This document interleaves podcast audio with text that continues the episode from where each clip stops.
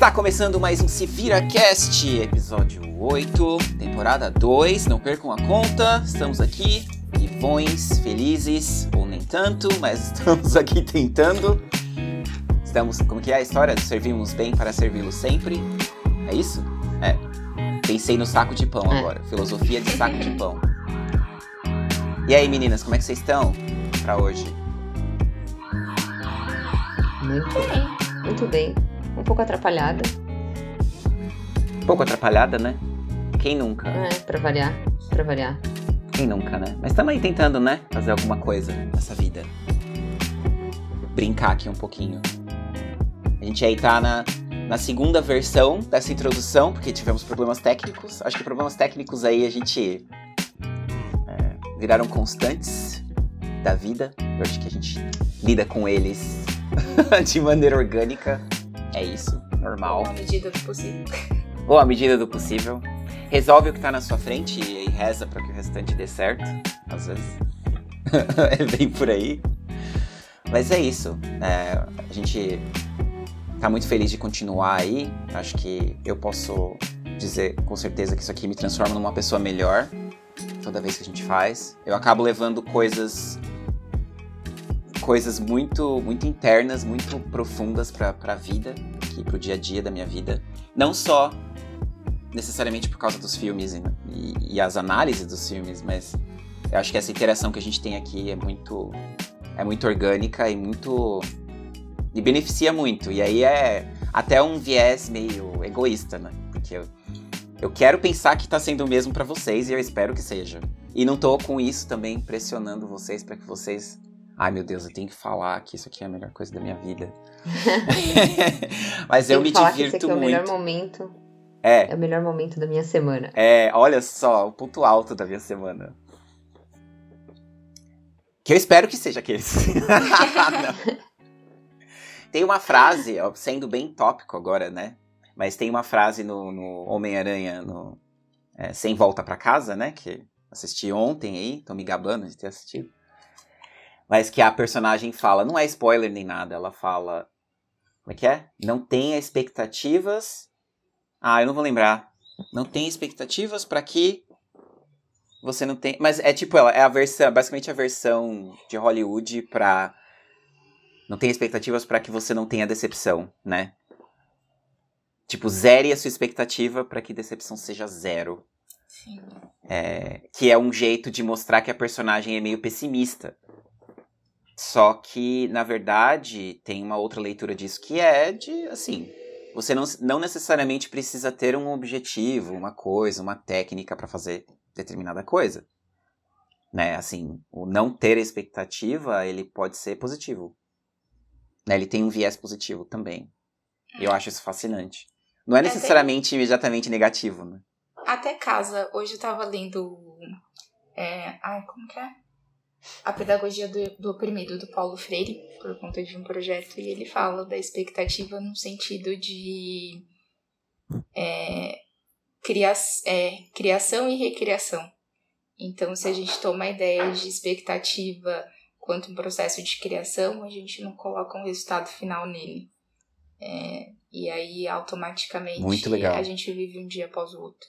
E a mesma coisa quando você sente, ah, eu tenho que criar. Mas muita coisa agora, hoje em dia, se recria, porque já foi criado. Então é a mesma coisa. Não colocar expectativa. É. Fechou com Paulo Freire, foi assim mesmo. Fechou a intro com Paulo Freire, ó. Olha o nível da, é isso. das pessoas que a gente tem aqui com a gente. Ai, meu Deus. E aí. Dona Aninha, Dona Isa, começamos com resultados da, da ação, é isso? E quem começa? Quem quer fazer as, as honras? Pode ser você, Fê, os homens primeiro.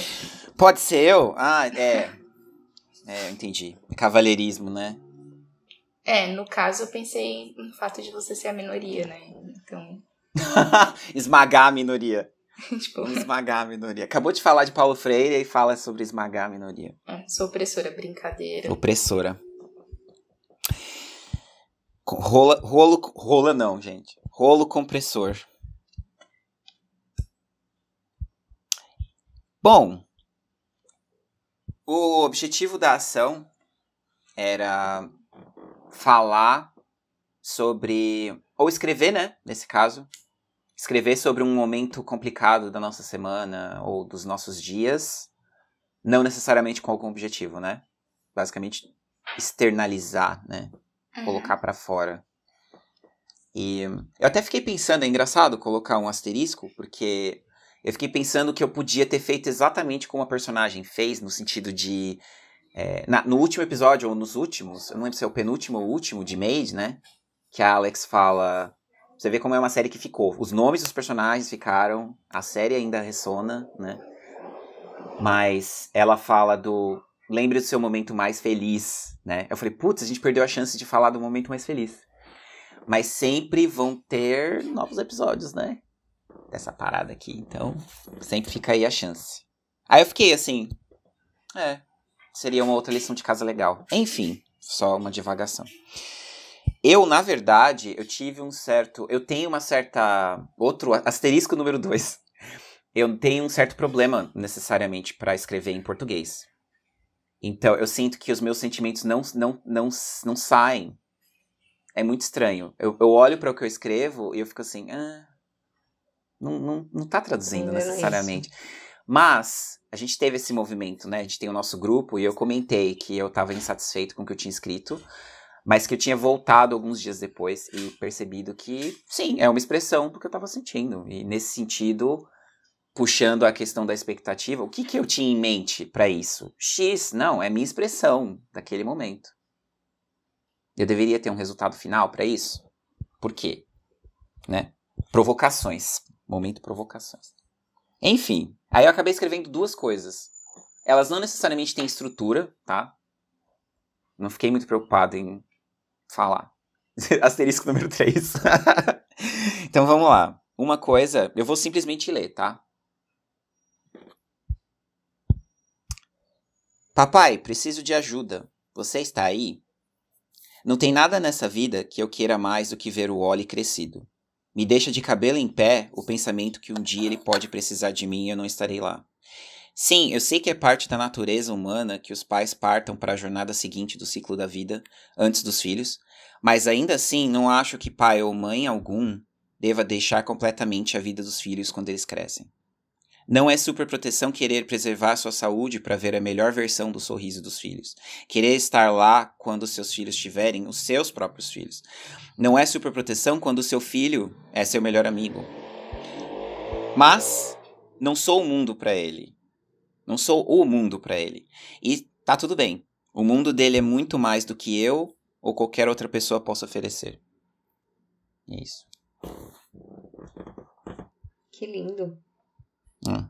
Legal? Vocês gostaram? Muito profundo. Emocionante. Hum. Foi tipo um vômito, assim. Eu simplesmente escrevi tudo numa numa porrada só. O outro é mais curto e é uma coleção de pequenas coisas que eu fui tendo.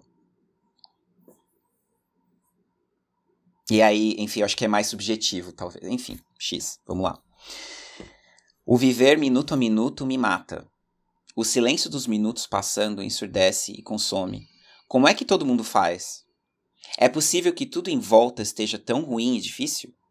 Tudo vem, nada vai, e só pesa mais e mais. Respirar fundo não adianta. Meu celular brigando comigo. Respirar fundo não adianta mais, preciso reaprender a viver e parar de sobreviver às garras afiadas da ansiedade. Tudo tem peso demais, inevitável derrubar um tanto. É isso. Muito profundo. Esse, esse foram uma co- coleções de vários dias, assim. Foram foi recortes de vários dias. E. É, sei lá. Eu não quero me autoanalisar, né? Mas, tipo, eu acho que são duas coisas bem, bem distintas aí.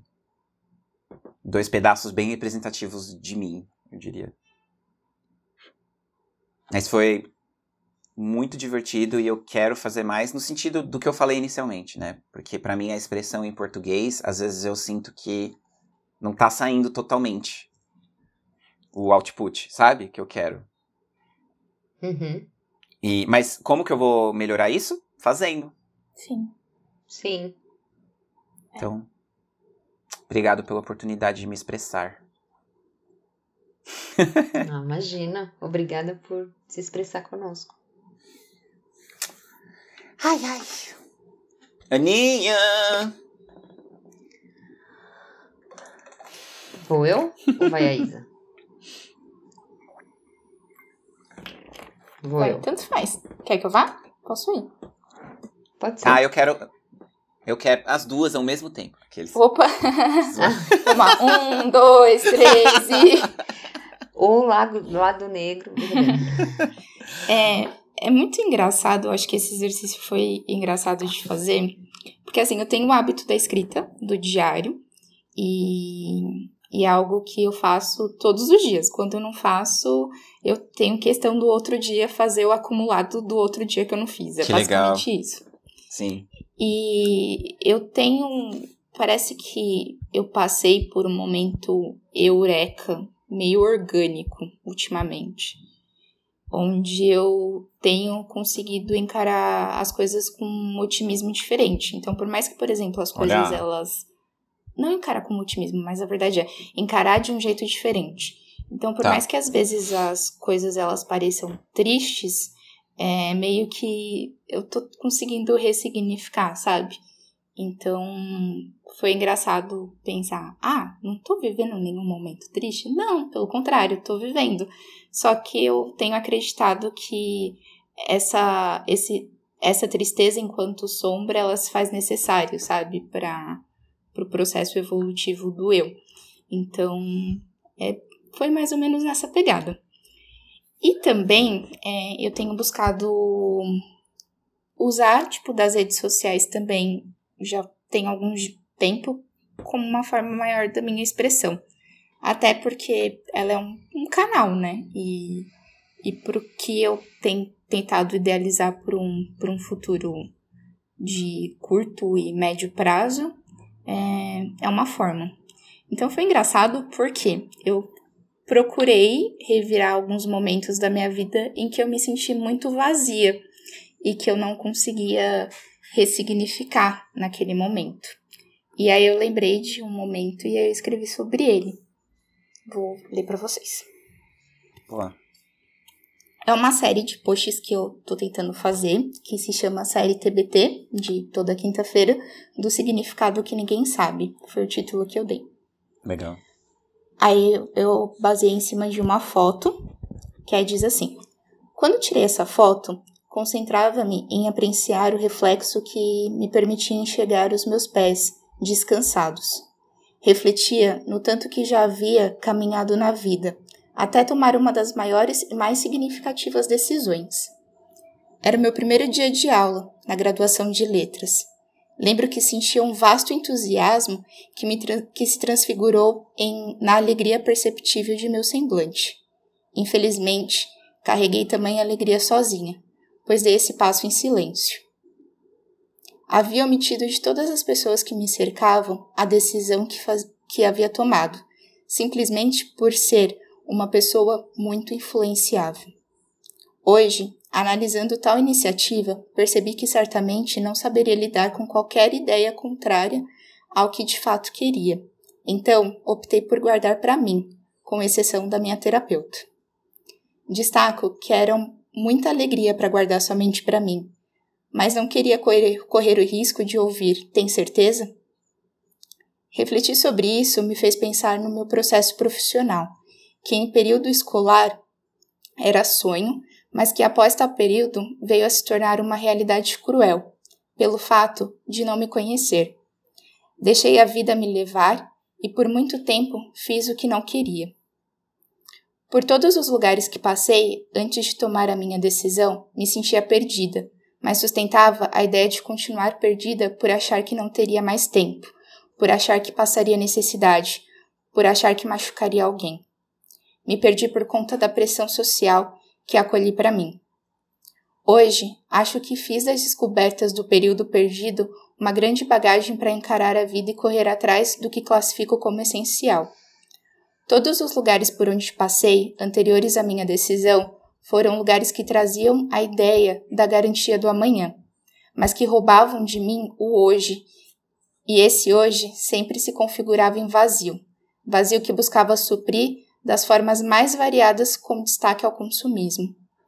Os pés que refletem na foto, que classifico como os pés descansados, eram pés que usavam salto alto, sem vontade. Esse, essa foto foi um grito de liberdade. Há tantas imagens sobre nós que ninguém sabe o significado. Fim. Oh, me emocionou. Que lindo. Fantástico. Maravilhoso. Que delícia. É, é um A Processo, imagem do assim. pé descansado como, como fio narrativo. Né? de- Você falou no começo e retomou no final. Sim, sim. Valeu aí, gente, por esse momento. Maravilhoso. Tô, tô, tô me sentindo. Sabe quando você tá na escola que você tem que ler um texto? lê, lê sua parte do seminário, vai. tipo, eu coloquei bem assim em cima: o lado negro da minha existência. Olha. Bom, é isso. O cair no mesmo buraco de sempre. O buraco das atitudes automáticas. O buraco do querer fazer mais em menos tempo, mas esse mais em menos, em menos tempo, na maior parte do tempo, é para facilitar a vida de alguém, não a minha. O buraco onde a lanterna não funciona e, portanto, não consigo enxergar problemas simples e que acabam se transformando em monstros o buraco do estresse e da falta de paciência, o buraco onde a ansiedade e as, as palpitações se manifestam, o buraco onde a mente não para e a cobrança é incessante, porém, porém, dado momento percebi que esse buraco é grande o suficiente para tirar uma almofada macia, olhar para o céu e recordar que eu não sou apenas todas essas sensações, que eu posso respirar e planejar a escalada e também os próximos passos. Oh, meu Deus. Incrível. Nossa, é é muito louco. Desculpa roubar total, né, já o comentário, mas que os dois os dois que vocês fizeram me retomaram coisas de Made. O, o da Isa, o primeiro dia, parece o primeiro dia dela no na, esqueci o nome da universidade, né, que ela tanto quer fazer. Do M, né? Uhum. É, E, a, e o que a G comentou me lembra a, a imagem do buraco, né? Quando ela retorna para casa. Quando ela decide retomar o ciclo, né? O, ou o círculo vicioso, ou ciclo vicioso. E ela percebe que ela tá cada vez mais, tipo, né, se vendo naquele buraco e não conseguindo sair. Até ela perceber que existe uma chance de sair, né? Muito legal. Tem, acho que eu vi al- alguém postando hoje que é um texto bem conhecidinho até, né? Que nós somos resultado dos livros que lemos, das conversas que é, temos, com, dos filmes que assistimos, das viagens que fazemos. Então acho que cada vez mais o, o inconsciente vai sendo alimentado, né? De, desses inputs. E aí eles se tornam signos. E aí o que o que tem sido bacana para mim nesse, nesse processo de, de dialogar com as emoções e com os sentimentos é muito disso, de pensar que, por exemplo, ah, Made enquanto signo, para mim foi uma coisa, para você foi outra, para mim é outra, sabe? Então, entre outras coisas que servem como input na vida. É muito louco, porque eu tenho um certo. Uma resistência, vou chamar de resistência. Uma resistência a coisas que são muito novas e que automaticamente passam a representar alguma coisa pra mim, sabe? Eu fico assim, não é possível que um negócio que foi lançado mês passado, dois meses, já signifique tanto pra mim. Né? Eu, fico, eu tenho essa primeira resistência. E, o, o- e essa série venceu essa resistência muito facilmente. E eu acho que isso daí é muito de reflexo da educação cartesiana que a gente recebe, sabe, Fê? É, é muito louco, mas você pensar que, cara, dividir as coisas em caixinhas e. Eu sempre uso o Exatamente. exemplo da interpretação, sabe? Pra mim era. dentro da sala de aula é, é muito ruim usar um texto para querer extrair só coisas objetivas dos alunos. Hum. E não dialogar com eles sobre o que de subjetivo eles conseguem interpretar, sabe? Porque a vida ela é subjetiva, né? Então, Sim. eu tô educando esse aluno como dentro do processo da vida? A só enxergar o que é óbvio frente ao nariz dele ou não, né? É. Então, esse é o meu grande dilema, assim, que acho que já tá passando da hora, sabe, da gente. Porque por mais que as pessoas defendam, ah, a gente defende uma bandeira construtivista na escola, a gente defende isso, é tudo muito cartesiano ainda, então. Binário, né? Uhum. É baseado em memorização, em, em pontos específicos ali que você, tipo, simplesmente parece até, até que é você nadando contra a maré, né? Porque ah. a gente não é robô. Não é a maneira como a gente vai depreender informação. E aí eu sempre uhum. gosto de fazer a analogia da vida com, com uma autora, né, que, que eu gosto muito, Ana Cláudia Quintana, né? A morte é um dia que vale a pena viver. Cara, todo mundo quer chegar no último dia, sabe, da vida e virar e falar assim, puta, valeu a pena viver, sabe? É. Fiz o, o meu melhor. Mas a gente só aprende encarando esse subjetivo, sabe? Não é o, o objetivo e o óbvio, assim. É. Muito bom. O coração tá como, ó, tá cheio aqui, ó, de emoção. que belo exercício, hein? Foi um dos mais legais, eu acho. É, sim, verdade. Também acho. Aí, seguimos então? É isso?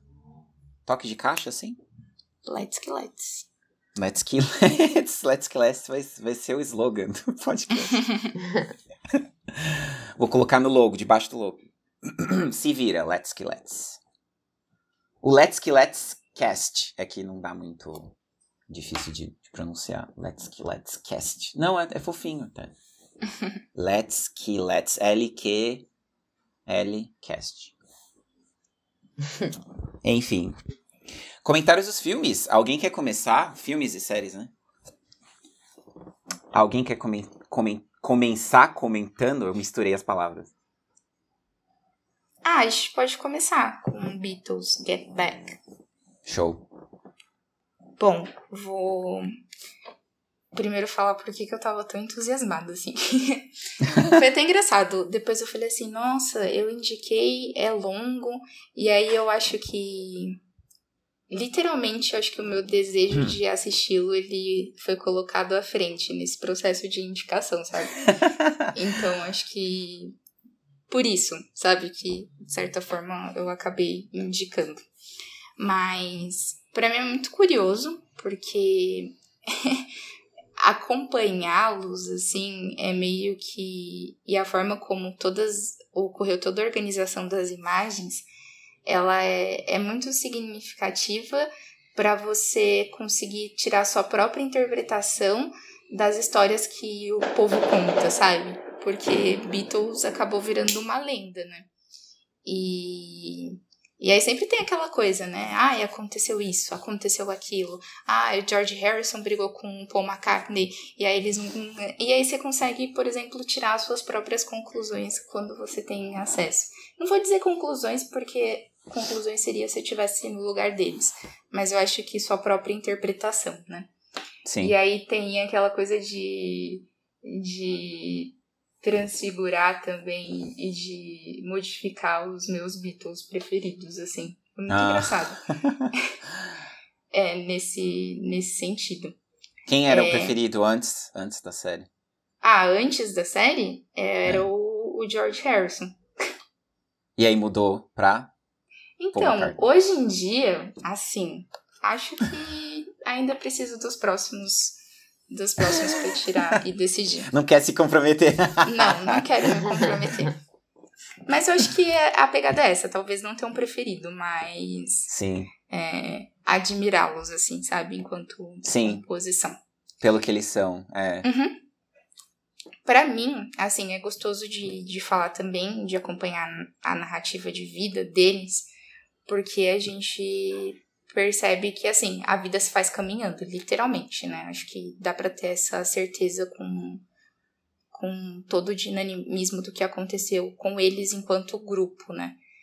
Porque, basicamente, eles estouraram quando eles nem imaginavam, e aí eles acabaram, infelizmente, colhendo é, frutos um tanto que ruins, assim, desse de talvez uma não preparação, de talvez um não olhar atento para esse processo deles, né? E que aí isso, isso acabou se repercutindo em, em distanciamento, não fazer show, é, as próprias picuinhas que, que tinham entre, entre a banda como um todo. Então, eu acho que meio que mostra o quanto, às vezes, uma pressão, ela é tem um. Ai meu Deus, quem é que usa o termo animal? Deixa eu ver. Tá, Yang. Ele, ele faz uma comparação do homem enquanto animal. E ele fala que quando a gente pressiona muito o animal, ele se torna uma fera, né? E aí ele perde, ele libera e impulsiona totalmente os instintos dele. E aí. E aí Jung, ele, quando ele disse isso, deu para sentir muito isso com, com os Beatles, assim, porque basicamente é como se eles fossem não tivessem um macete, sabe? Eles não tivessem tempo. Talvez essa seja a palavra, porque eu acho que todo mundo que põe a arte para fora precisa que ela seja vista. Isso é algo que eu defendo muito. Só que aí vem a necessidade do tempo, porque se a gente se torna refém do tempo, automaticamente a gente não vai saber lidar com todas essas manifestações que vão entrando como inputs para nós.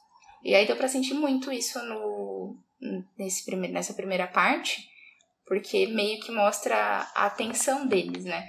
Quando eles falaram, ah, tipo, de se sentirem os superiores e falarem assim, ah, agora a gente não faz mais show. Ah, a gente só vai gravar CD. Ou entre a, até mesmo as discussões que eram vistas. Então era como se esse lado animal repressivo fosse sendo externalizado, sabe? Eu fiz um pouco dessa, dessa analogia. É... O que é louco também é mexer com. que aí entra um, pouco na parte que deu para perceber muito a parte de comunicação, que foi um ponto que também eu, eu me ative. Porque a comunicação ela se faz quando tem não existe arrogância, né, entre os lados. Hum. Então, quando tem, quando o outro aponta o dedo pro outro dizendo, ah, você é ignorante, o outro esquece que ele é ignorante também, porque ninguém sabe de tudo no mundo, né? Então, Sim. predomina a arrogância. E aí deu para perceber muito isso, porque grande parte desse sentimentalismo exacerbado deles era uma, tô sendo filmado, outra, é, eu tenho razão, o outro não. Então meio que dava para sentir essa esse viés assim dentro do, essa da tensão, comunicação né? dos dois. Dos dois não, dos, do grupo. Precisamente Paul McCartney e George Harrison. Hum. Bom, é isso que eu assimilei, assim. E no sentido, eu super adorei, assim. Eu não assisti tudo numa tacada só, até porque era longo, então eu dividi em times de, de 30 minutos e aí consegui assistir em 5 dias, assim, sabe? Mas tô ansiosa pra segunda parte. Acho que é gostoso trazer isso, porque eu acho que tem muito, muito artista, muita banda antiga que merece continuar, sabe? Então, eles eu enquadro também, porque tem todo um processo, né? Eles cabulavam aula para escrever as músicas, é, eles teve toda essa, essa transformação, teve tudo que aconteceu com eles, o fato deles serem começarem a serem ovacionados na América, sabe, depois mundialmente, é, o amadurecimento, então tem a história, muita história ainda. Sim, um documento histórico fascinante, né? Sim. E aí eu tenho que dizer uma coisa que, na verdade, é meio doida com relação a isso, que eu assisti todas as partes. Eu assisti as três partes já. Sério? Quantas horas você assistiu, então? Às nove horas? Deu. É, nove horas e pouco. Eu assisti Nossa! tudo. É que já tá e... tá pronto, só que aí eles estão fazendo isso, né? De é, fato, de cortar os pedaços pra, tipo, o, o bom. É, eles dividiram. Mas eu achei por meios alternativos, vamos dizer assim, né? Eu não sabia que. Bom, eu, eu imaginei que pudesse ser o caso, e eu imaginei perguntar, né? Ah, gente, é uma parte só que tá disponível. Mas eu tava me divertindo. Aí eu continuei vendo. Então, a gente pode dizer assim, eu não vou spoilear, então. A parte 2 e a 3. Por favor. Vamos nos ater à parte 1. Um. É, mas assim, acho que como questão geral, como, é, como um documento, que é a palavra que eu usei, é simplesmente, tipo, é, é valiosíssimo, assim. Tem um valor histórico absurdo que eles colocaram tantas câmeras em volta dessa galera para construir esse essa coisa que ninguém sabia o que era. Sim. E isso que é fascinante, né? É, me, me vieram vários estalos de como. Bom, é o, o diretor é o Peter Jackson, que é um puta uhum. diretor, né? E como é o jeito que ele, que ele escolheu para construir, né? Parte 1, parte 2, parte 3, não vamos falar da, da 2 e da 3, mas a composição do todo e cada parte tem essa coisa na, da narrativa de, da vida. A gente não sabe que, que raio a gente está fazendo, mas a gente vai e faz. A gente vai e tenta. E aí tem os egos das pessoas que estão em volta da gente, que a gente ama, mas a gente às vezes não entende, e às vezes tem que se impor, e às vezes tem que se comprometer a se colocar ao meio do caminho. E aí, meu, isso tudo, assim, me veio, me bombardeou, assim, a cabeça de. Como pode, né? Tipo, uma banda que é sem precedente no mundo, né? Tipo, os caras são das bandas mais importantes de todas as bandas, de qualquer tempo, de qualquer era. E eles tinham essas.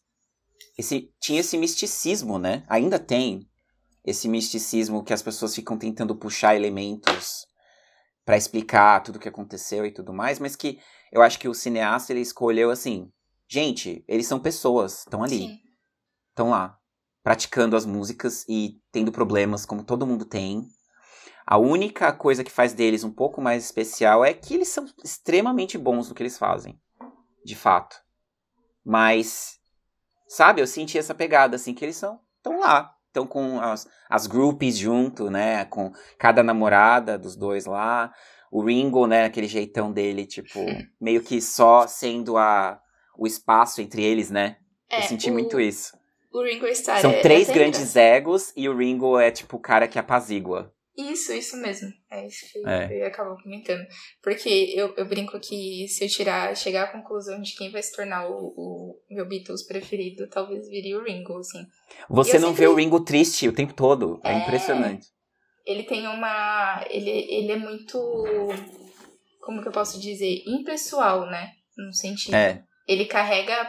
Talvez ele estivesse lá fazendo o que ele, ele achasse conveniente só que enquanto personalidade, ele, ele virava e falava assim: não vai adiantar nada vou falar, porque tá todo mundo exaltado com ego lá em cima, então melhor eu ficar na minha, sabe? Mais ou menos desse jeito. Sim, sim. Eu não fazia a menor noção de como eram as pessoas. Bom, eu tinha uma noção da dinâmica entre o Paul e o, e o John, porque é, é, o, é o que você associa meio que com as músicas, né? fala, meu, os caras são os cabeças centrais ali. De cara, né? Mas a figura, é a figura do, do George Harrison, por exemplo, como mais importante do que eu imaginava in, inicialmente.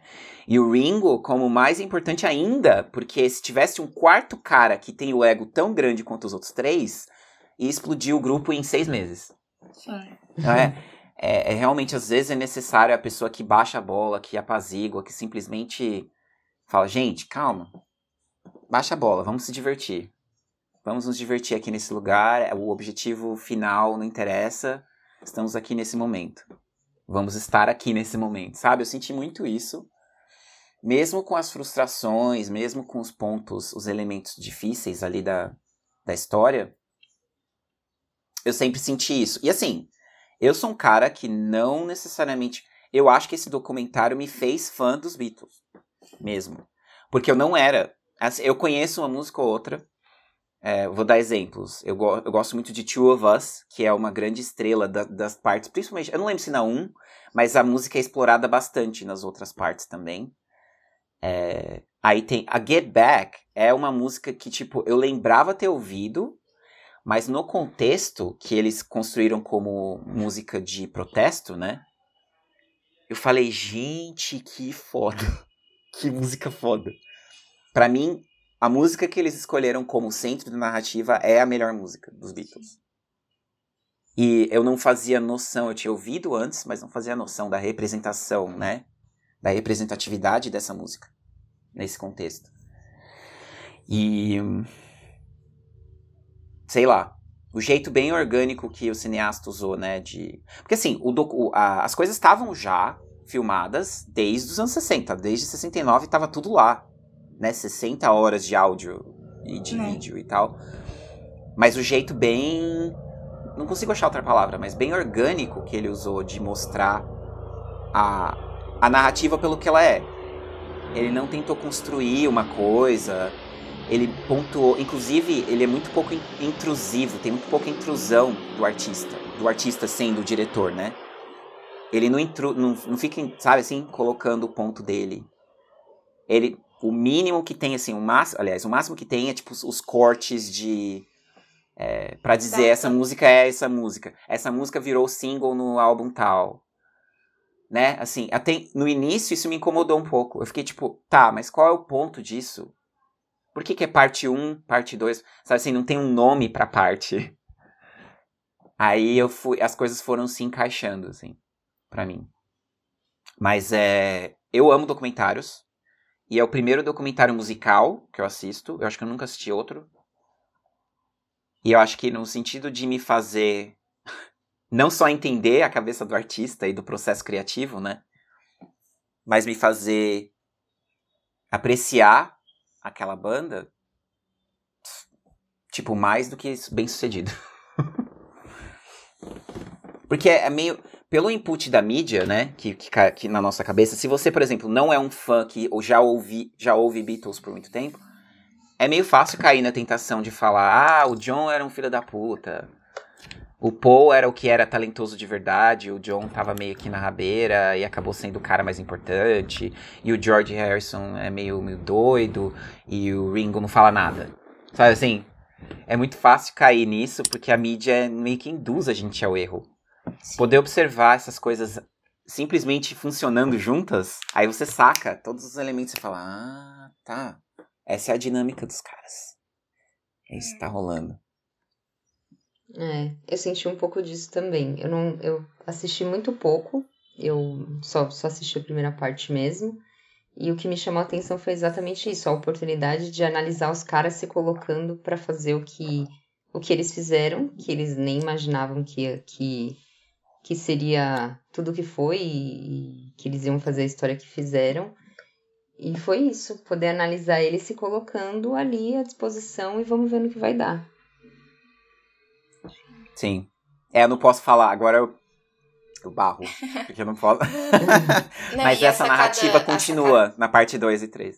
A sacada de mestre foi terminar a parte 1, um, né, com aquele, aquele dilema. E aí, será que o George volta ou não volta? Tipo, meio é. que uma. Dramão, dramão. Um drama, assim, é, é muito é. real. Mas ao mesmo tempo, o que eu acho curioso também, por mais que seja perceptível algumas é, diversidades enquanto comunicação, há muito respeito por, pelo que cada um se tornou, assim. Sim. Porque quando a gente pensa na, na figura do, do George, tipo, um ser meio transubstancial, aquele lado indiano dele meditativo, é. sabe? Essas coisas. E, tipo, até com os monges lá, assim, sabe? É. Na, na Presentes. oração. É. Uhum. E aí, ao mesmo Verdade. tempo, por exemplo, o, o John, que tinha uma pegada super mais ativa, e aí, de repente, agora mais introspectivo na gravação. Já falo agora no presente, mas gravação. E aí, o, o Paul, no sentido de meio que tomar a figura que era do, do John, no sentido de, de conduzir, né, a, a banda nesse nesse prospecto, assim. E aí meio que a autenticidade também de do Ringo. Acho que são fatores, assim, excepcionais, né? É muito gostoso. O Ringo, acho que ele era bem isso, assim, às vezes no decorrer do, dessa primeira parte, eu ficava pensando, mas o que, que será que tá passando pela cabeça dele? Aí eu ficava meio É. tentando construir algumas coisas, assim, sabe? Ah, ele deve ter pensado assim, ah, deixa esse povo aí se, se esbugalhar e aí eu fico na minha, gasto menos energia. Ou quando, sabe, deixa eu ir ali pro piano tocar ou pra bateria e deixa o povo resolvendo, assim, sabe? Meio que Sim. essa ideia. Mas Sim. ansiosa pras próximas partes. Muito. É, a gente pode colocar um, um excerto depois das próximas partes, nos próximos episódios. a gente volta. Eu acho que vai demorar um pouquinho pra sair ainda. Aqui. Ah. Tem problema, a gente volta. Invariavelmente a gente vai voltar pro tema música também. Né? Então, a gente encaixa como um extra em algum momento. Não sei, eu, eu encaixaria de boa, porque vale a pena. Não spoilerarei, mas super vale a pena ver tudo. Por E só fica que mais suas- legal. Por isso que suas duas semanas ficaram agitadas. Porque você assistiu nove horas. Também. também. Também. Mas eu encaixei. Então, você falou de meia hora, meia hora. Eu encaixei nas minhas. no ônibus. Na ida e volta do ônibus em quatro dias eu assisti. Bacana. É. E divertido pra caramba. E é uma- o tipo de coisa que eu não tava 100% todo o tempo, sabe? Eu tava, tipo, ouvindo e vendo, mas não necessariamente super analisando cada frame, sabe? E nesse sentido é meio. É, tem um frescor pra mim. Porque eu geralmente encaro o filme como, tipo, minha atenção inteira está aqui, nesse momento agora. É bom ter uma coisa que eu não precise necessariamente, sabe? Ficar é, totalmente vidrado ali, focado. Me deu essa liberdade de assistir em qualquer lugar, basicamente. Ah, eu já tava esquecendo até de comentar. Porque as cenas, algumas cenas, elas já tinham sido apresentadas anteriormente no documentário It Be, né? Só que, assim, é um documentário que eu particularmente não gosto, porque é muito disso. Você percebe que tem uma construção narrativa que não necessariamente seja a realidade, sabe? Hum. E, e aí meio que era isso. Acho que o diretor anterior, né, que fez It Be, ele, ele utilizou esses recortes meio que pra polarizar a figura dos Beatles, assim, sabe? E aí a sacada de mestre desse é, é não sentir essa polarização, sentir o que de fato eles são, assim, sabe? Então, é, esse era um comentário que eu precisava fazer também. Bacana. É, eu lembrava vagamente de ter ouvido desse outro documentário. Esse parece. O Get Back, ele parece ser de um lugar de carinho. Né? De um lugar de, de empatia. De tipo, vamos documentar, mostrar, mais do que julgar e tentar construir uma narrativa. Então acho que nesse sentido, eu, por natureza, já gosto mais. E acho que é isso. Get back. Get back to where you once belonged.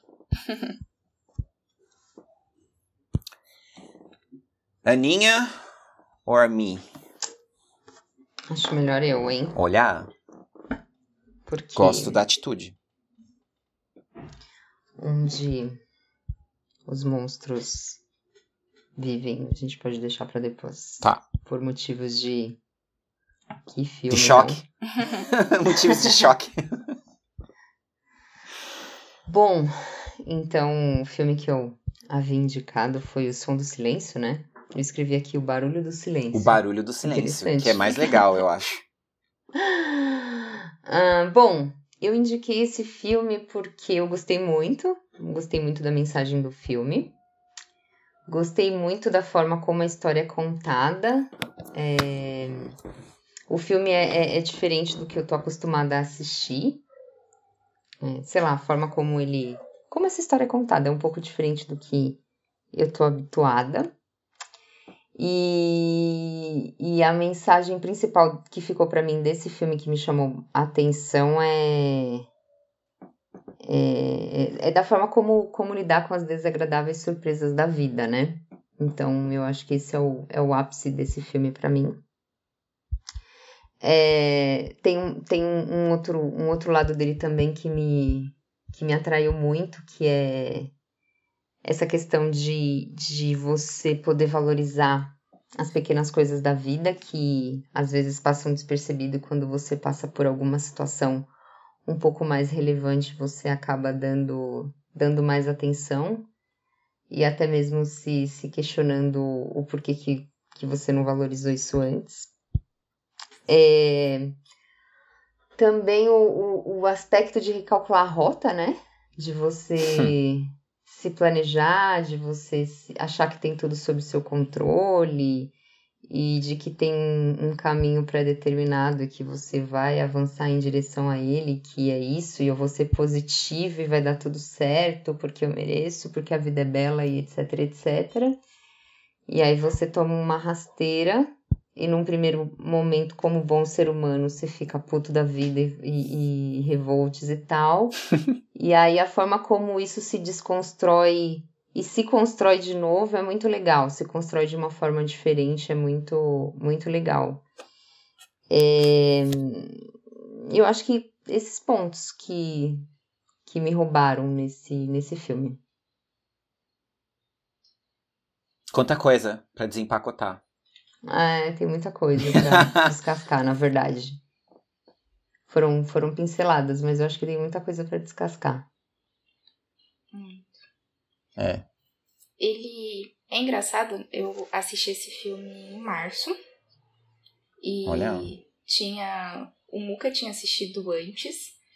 E aí ele falou, Isa, é muito bom. Só que, tipo, com a demanda eu não, não conseguia assistir de jeito nenhum. E aí depois, em março, eu assisti. E aí foi muito engraçado, porque a primeira coisa que, que eu me ative no, no, no filme, no Ruben, era a tatuagem da barata. Na hora. Tipo, eu associei hum. com Kafka, metamorfose. E eu falei, caralho, o que, que essa barata tá fazendo aí? aí meio que depois deu, deu pra sentir real, assim, sabe? Porque o, o texto do Kafka, ele é um texto muito expressivo e sensível, né? Sensível no sentido de sentir. E, e meio que você sente a, a angústia do, do personagem nesse processo dele sair do humano e se tornar uma barata, assim. E, e aí Kafka, brilhantemente, ele conseguiu nos colocar dentro da, da narrativa. Quando eu cheguei com um filme, e aí eu e falei assim, nossa, eu tenho uma barata. Aí, tipo, na hora. e aí quando começa todo o processo de construção de, de som, eu falo, eu acho que, na boa, o diretor ele gostava muito de Kafka e ele quis dizer uma. Hum. É, algum ponto assim, ó, tipo, se atenham a isso, porque da mesma forma como Kafka fez com que vocês entrassem dentro da narrativa, eu vou fazer vocês entrarem também, sabe? E aí é muito isso, porque o perceber que a necessidade dos outros sentidos não fica só articulado ao personagem, né? no sentido dele desenvolver. Peraí, eu perdi a minha audição, tipo, vou ter que melhorar isso, vou ter que usar o, é, melhor os olhos, ou eu vou ter que lidar melhor com o tato, com... Não fica somente nisso, mas fica pra gente também, né? No sentido de, de, de prestar atenção nos nossos outros sentidos, porque eles também dialogam. Boa. É, eu é exatamente o tipo de filme que eu amo. Né? É, é o tipo de filme que eu passaria em algum momento, já, né, invariavelmente. Provavelmente eu assistiria de, depois de alguns anos. A G só trouxe o convite para mais. A G. A Aninha trouxe o convite para mais próximo de mim, do meu dia a dia. E eu fico muito feliz com relação a isso, porque eu ia assistir mais no título de ah, esse filme foi premiado, preciso assisti-lo.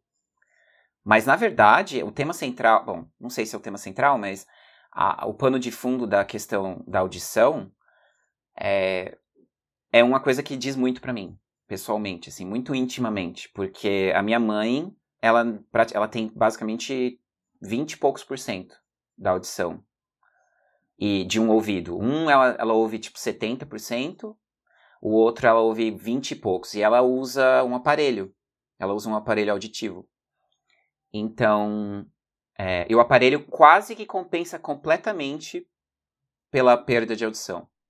Né, em decorrência da, da doença que ela teve, da doença rara que ela teve, que afetou da mesma forma que afetou o Ruben, né, inicial, porque você fala, putz, todas as coisas que eu não vou poder fazer por causa disso. Tudo que para na minha vida por decorrência dessa coisa. E não tem retorno. É um mundo sem volta, né?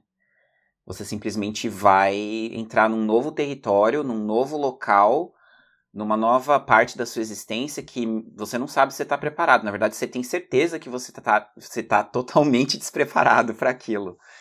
E eu acho que, vai dar bosta. Vai dar merda, vai dar bosta. E tem uma cena que para mim eu nunca vou esquecer na minha vida. Eu acho que filmes eu gosto de catalogar na minha cabeça, tipo, pelo menos uma, uma cena. E esse filme eu não consegui evitar de catalogar a cena em que ele chega na, no, no local lá na, na comunidade, né? Dos surdos. E ele vai viver ali, ele constata que não tem jeito, que ele vai ter que viver ali. E aí ele tá na, na mesa com todo mundo em volta. E ele já, enfim, ele não ouve nada, né? Praticamente nada. Ele só ouve, tipo, o bass, né? O, o baixo, né? A, as frequências mais baixas. E ele não tá ouvindo nada, obviamente, da cena e de nada da natureza em volta. E não tem a comunicação que ele sabe. Ele não sabe se comunicar é, por. Como é que fala o nome em português? Da comunicação deles? Libras. Ele não sabe se comunicar em Libras. Então ele é surdo duas vezes. Ele, ele tem comunicação quebrada, né? Ele tem assim incapacidade de comunicar duas vezes. Porque ele ficou surdo o que incapacita ele de tentar se expressar por voz, e ele não sabe falar a língua das pessoas que estão em volta. Então, é, é um filme que está falando de, de sentidos, mas está falando de comunicação, né? Está falando do comunicar, do se expressar, e é inevitável fazer uma comparação com línguas, quando você se, se vê num lugar que você não entende o que estão falando em volta de você. Né? O que você faz como você vai assimilar se, se você tem zero? Você não tem nada para se apegar. Então me fez muito pensar nisso. A, a história da metamorfose eu, eu vi mais como uma questão, por exemplo, ela, ele com a namorada, né? O Ruben com a. Eu esqueci o nome dela agora no filme. Mas enfim, eles. É, a maneira como eles são tão engajados ali com um com o outro, mas existe um progresso de ambos nas histórias individuais que quando eles fazem a reconexão, vamos dizer assim, ou a tentativa de se reconectar, eles são duas pessoas diferentes. Eles já não não falam da mesma maneira. Existe é como se fossem vários cabos, né, ali falando em termos de tecnologia. Eles se reconectaram, sei lá, de cinco cabos, eles conectaram dois ou três. Mas tem um ou dois que são muito importantes e que eles não reconectaram. E a constatação que o Ruben faz, né, próximo do final, eu, eu tava assim, tipo, me acabando de chorar ali. Porque é uma cena em que ele não fala nada. Ele não fala. Você simplesmente sentiu o que tá acontecendo naquela cena. Que os personagens não estão se conectando da mesma maneira. E a personagem, a namorada, só fica assim mas o quê? Qual o problema? E ele só tá, tipo, a, a, o, o semblante dele muda durante a cena. Quando ele tá, tipo, não, meio que na, estamos aqui nadando contra a maré, mas eu tô com esperança de que a gente vai se reconectar. Passa desse cenário pro cenário de constatei que não tem jeito. A gente vai ter que se respeitar como pessoas que se gostam, mas não, não tem jeito de voltar para o que era antes isso é, acho, muito significativo porque meio que que mostra a necessidade às vezes da gente abandonar certas coisas que a gente classifica como para sempre, sabe? Então, é. é. dentro do processo a gente é uma mudança constante, né? E aí isso me faz lembrar um pouco da até da tua fala agora é, recentemente quando você disse que você tem um pouco de dificuldade de acolher coisas que são tanto que novas para você, quando você se referiu à mente, né? E aí é muito disso, Sim. porque às vezes a gente tem essa coisa, né, de, de carregar como, como herança, né? E aí eu, eu fiz associação agora com essa, essa cena com, com uma aula que eu tive recente, que meio que diverge, o professor trouxe, né, um, a simbologia do, do espiral e não a simbologia do círculo, né, especificamente.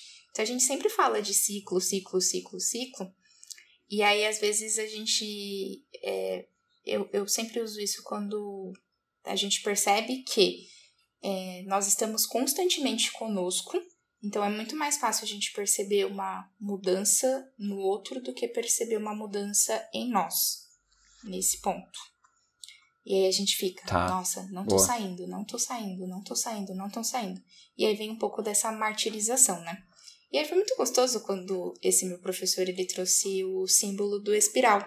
Porque basicamente continua sendo feito um círculo, só que você, é. às vezes, minimamente, você consegue perceber, pô, mudei nisso, ah, mudei aquilo, sabe? E, e é isso é muito um, um processo de, de consciência, às vezes de desapego, né? E eu acho que essa cena ela traz um tanto disso.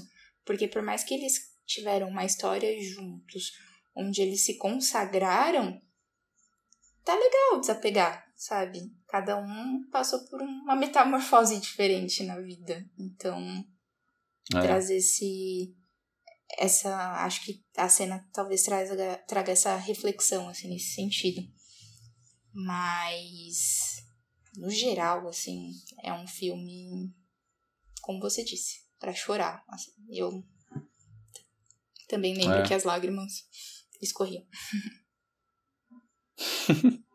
é tem uma parte uma frase do mentor lá da comunidade né que Bom, tem duas coisas, né? Para essas pessoas, ele fala uma coisa muito, muito tensa, muito intensa, vamos dizer assim, que é para essas pessoas a surdez não é uma doença, né? Que é uma coisa que real, realmente, aonde você coloca essa informação, né? A hora que você ouve, você fala, cara, o que, que eu tenho que ressignificar na minha cabeça para pensar desse jeito, né? Muito louco.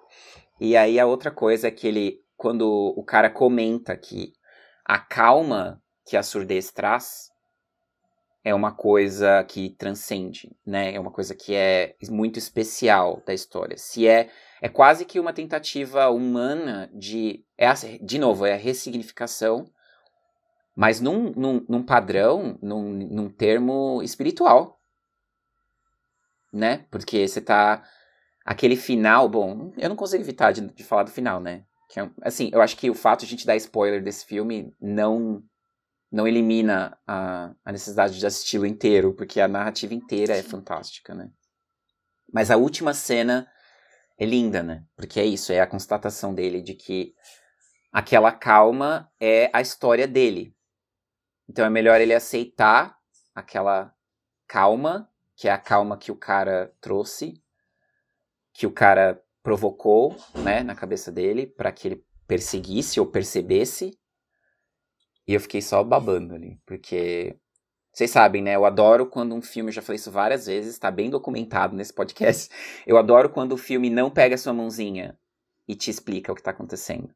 Quando uma cena é um resgate de uma cena anterior, sem usar a cena anterior. anterior sem nenhum personagem te relembrando. Lembra quando eu falei? Blá, blá, blá, blá, blá.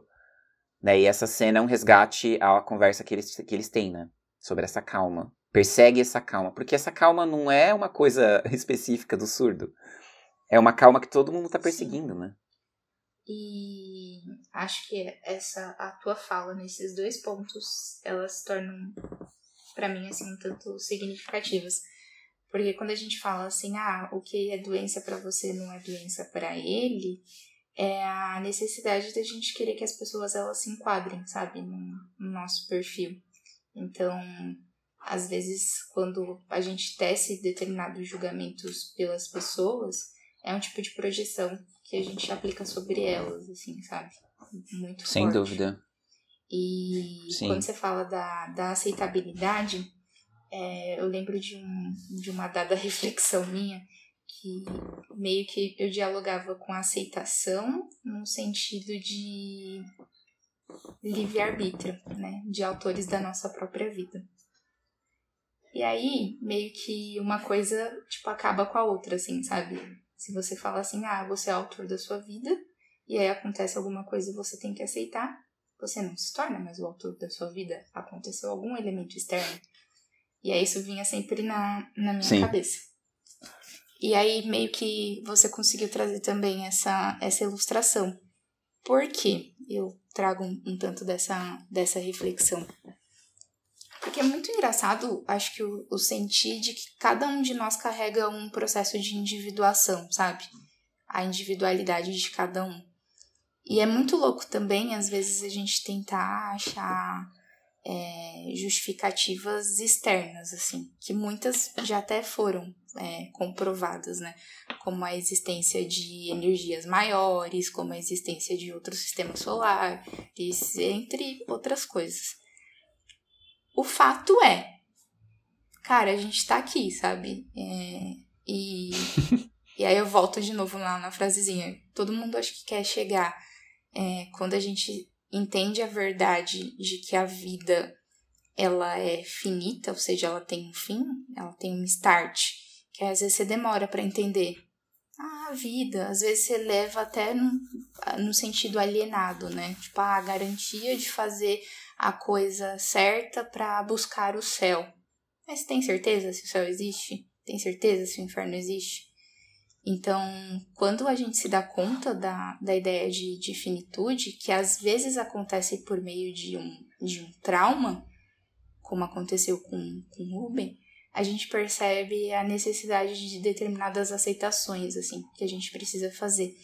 E, cara, eu acho que toda aceitação que a gente faz quando a gente pensa no nosso processo de individuação e na sementinha que a gente quer deixar na, na terra, é como se a gente conseguisse ser autêntico, sabe?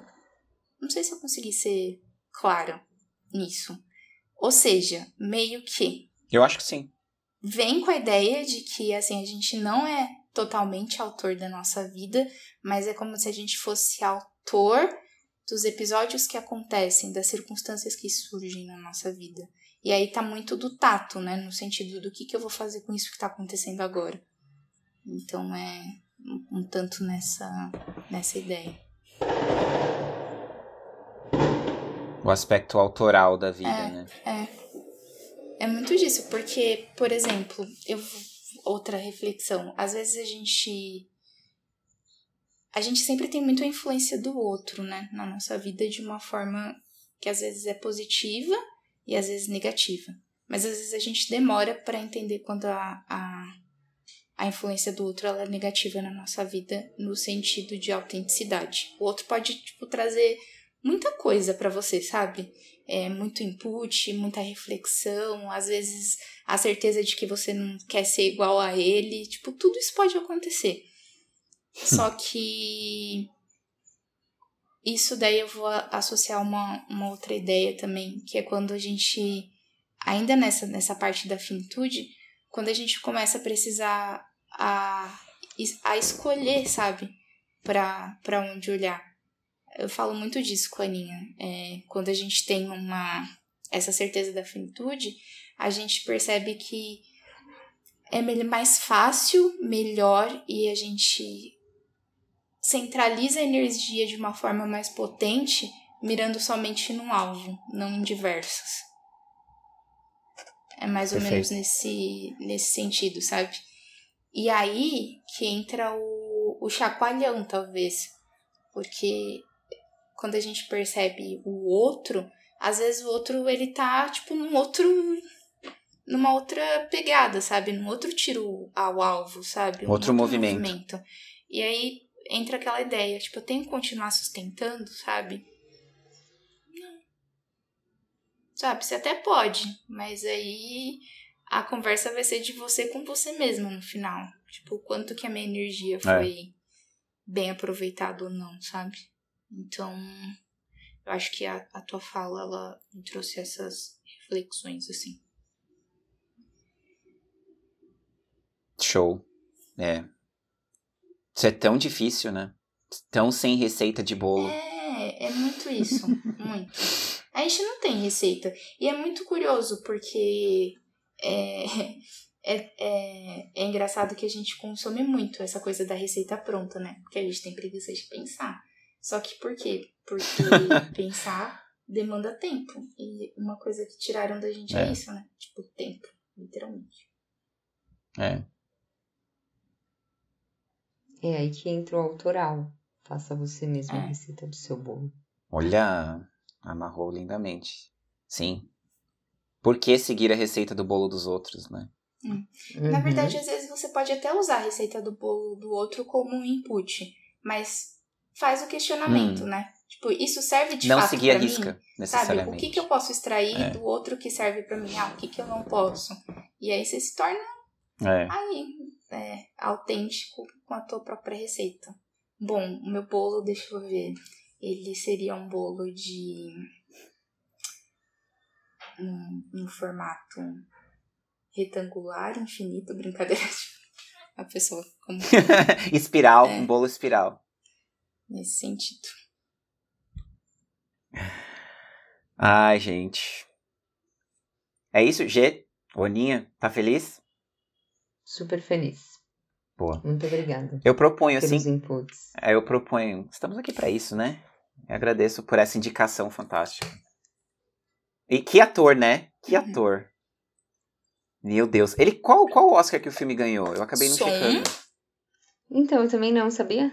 Som Foi- eu tenho Eu certeza imaginei que, que ele som. ganhou, Ah. mas os outros eu não lembro. É, eu acho que ganhou um ou dois. Tem mais? Eu acho que ganhou mais. Ah, eu não sabia. Checarei depois. E na verdade foi até um movimento bem libera... li- libertário. Meu, faz sentido isso? É. Ah, ou libertador. É, de não. Nem, até esquecer a questão dos prêmios e, tipo, porque eu aproveitei o filme. Ah, Simplesmente. eles levaram melhor montagem, melhor ator coadjuvante, melhor roteiro original, melhor Ah, melhor roteiro. ator. também. filme também. Ganhou o melhor filme? Aí. Ah, eu acho que é. Você tá vendo as indicações, É, que sim, provavelmente. deixa eu ver. É, foram as indicações.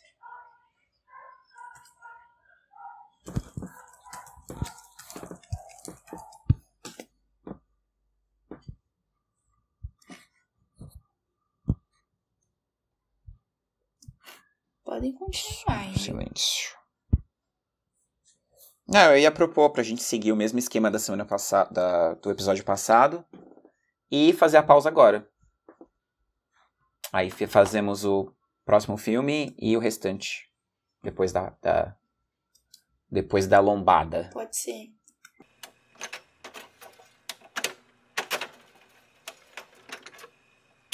Eu vou trapacear um pouquinho de novo. Sempre tem alguma forma de trapaça, né? Eu sou, eu sou desses.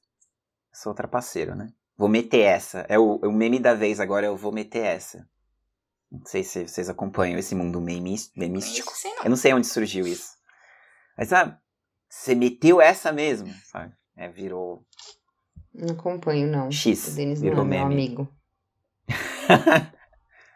Mas aí é, eu tive uma ideia de fazer piadas de criança, me baseando no Onde Vivem os Monstros, que é um filme muito sob o ponto de vista, ou so, sob e sobre o ponto de vista de criança, eu diria.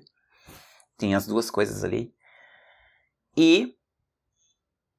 E eu achei umas coisas fofinhas aqui que eu queria, enfim, dividir com vocês. Então, Deixa eu tirar uma dúvida. Você tem alguma coisa no seu computador, Diga. uma pasta que você coloca essas coisas que você acha, tipo... Você faz aleatório. Ah, preciso, Não. pensei nisso, pego. Improviso. Ah, entendi. Improviso, total. Se vira cast na veia. Enquanto a gente vai falando, eu tive ideia e, e, tipo, vou e Google e abriu e é isso. Então vamos lá. É, é tipo esquema o que é o que é, ou o que. Enfim, o que é o que é. Piadas de o que é o que é, que é bem criança, né? O que, o que a lua disse pro sol? Me esquenta. Oh, tem bonitinho! que fofo! Chega mais pertinho de mim. Vem aqui. Ah, quase. Me esquenta. Foi isso que a Lua Não, disse não, que não, não é. é. Não, não. eu Tô só, tipo, interpretando bom. o que você Ah, falou. não é. Ela falou. Nossa, você é tão grande e ainda não te deixam sair à noite. Muito fofinho. boa, né? boa. Muito. Muito fofinho. É muito de cabeça de criança. E aí, o que uma pulga disse pra outra? Duas pulgas juntinhas, no chão. Vou ajudar, ó. Não é a pulga em qualquer lugar. São as duas pulgas no chão. Pinga em mim. Pulga em mim. Pula em mim. Pula em mim. Vamos a pé ou esperamos pelo cachorro? Preguiçosinhas elas, hein? Boa, boa. E aí, o que o fantasma disse pro outro?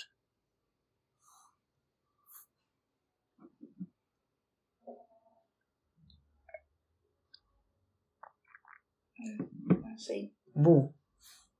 Você acredita em gente?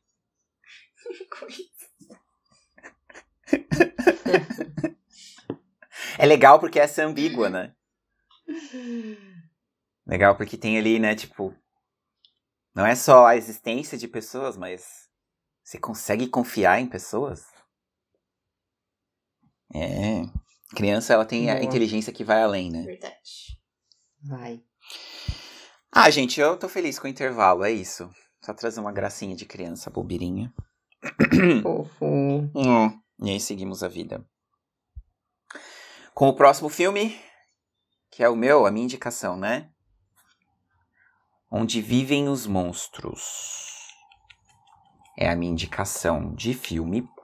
E que é, é um filme muito especial pra mim. Que desde que eu assisti, eu assisti ele na época que ele lançou. Eu assisti no cinema? Acho que sim, eu não lembro mas que me abalou, me chocou, chorei horrores, pegou algum lugar muito fundo de mim.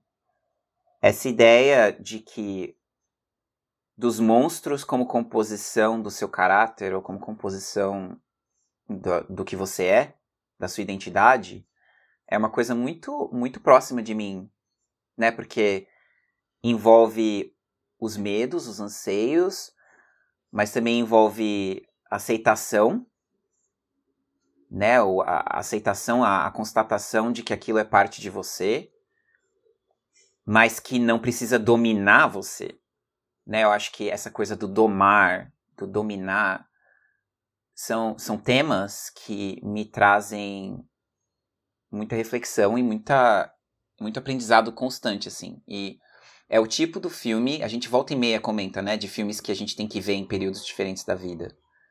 E esse é um que toda vez que eu assisto, eu acho um elemento novo que eu não tinha visto na vez anterior. Talvez seja uma natureza dos filmes, né?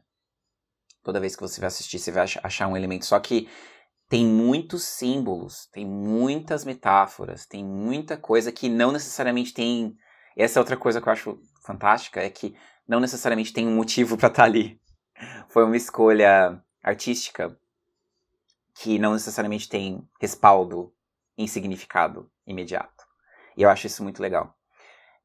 Em questão da produção do filme, é... bom, é um filme baseado em um livro, né? Inclusive eu tô com o livro aqui para mostrar para vocês, né? As pessoas que estão ouvindo não vão poder ver, mas estou mostrando o livro infantil que baseia, no qual o filme se baseia. E é super curtinho, se você olhar, tipo, tem 15 páginas, lá, 20 páginas. Mas a, a liberdade criativa que o diretor Spike Jones, que é um dos meus cineastas preferidos, toma é o tipo de coisa que te relembra porque cinema é foda. Porque ele, ele parte de uma coisa, mas ele não precisa ser aquela coisa, né? Ele adapta uma ideia. Ele pode adaptar uma ideia, né? Às vezes é simplesmente uma ideia original. Mas quando ele adapta, ele transcende. Ele vira uma outra coisa. E o Maurice Sendak, que é o, o americano escritor da, do livro, ele abençoou o filme. Ele faleceu, acho que pouco depois do, do lançamento do filme. Ele faleceu. E ele teve tempo de participar da, como consultor do filme. Então ele abençoou o trabalho que tá ali, basicamente. E é legal porque o livro, eu fiz o trabalho. Obviamente, eu fiquei sabendo do filme antes do livro, né? Porque eu não sou americano. E faz parte do, ver, do vernáculo dos, das crianças americanas. Geralmente. Tipo, deve ter outros países também que ele atingiu. Mas não é um livro que naturalmente seria apresentado para mim, né? E nesse sentido, o meu retorno pro livro realmente foi, tipo, no sentido de eu olhar e falar, cara, eu realmente vou ter que mostrar isso pro meu filho um dia.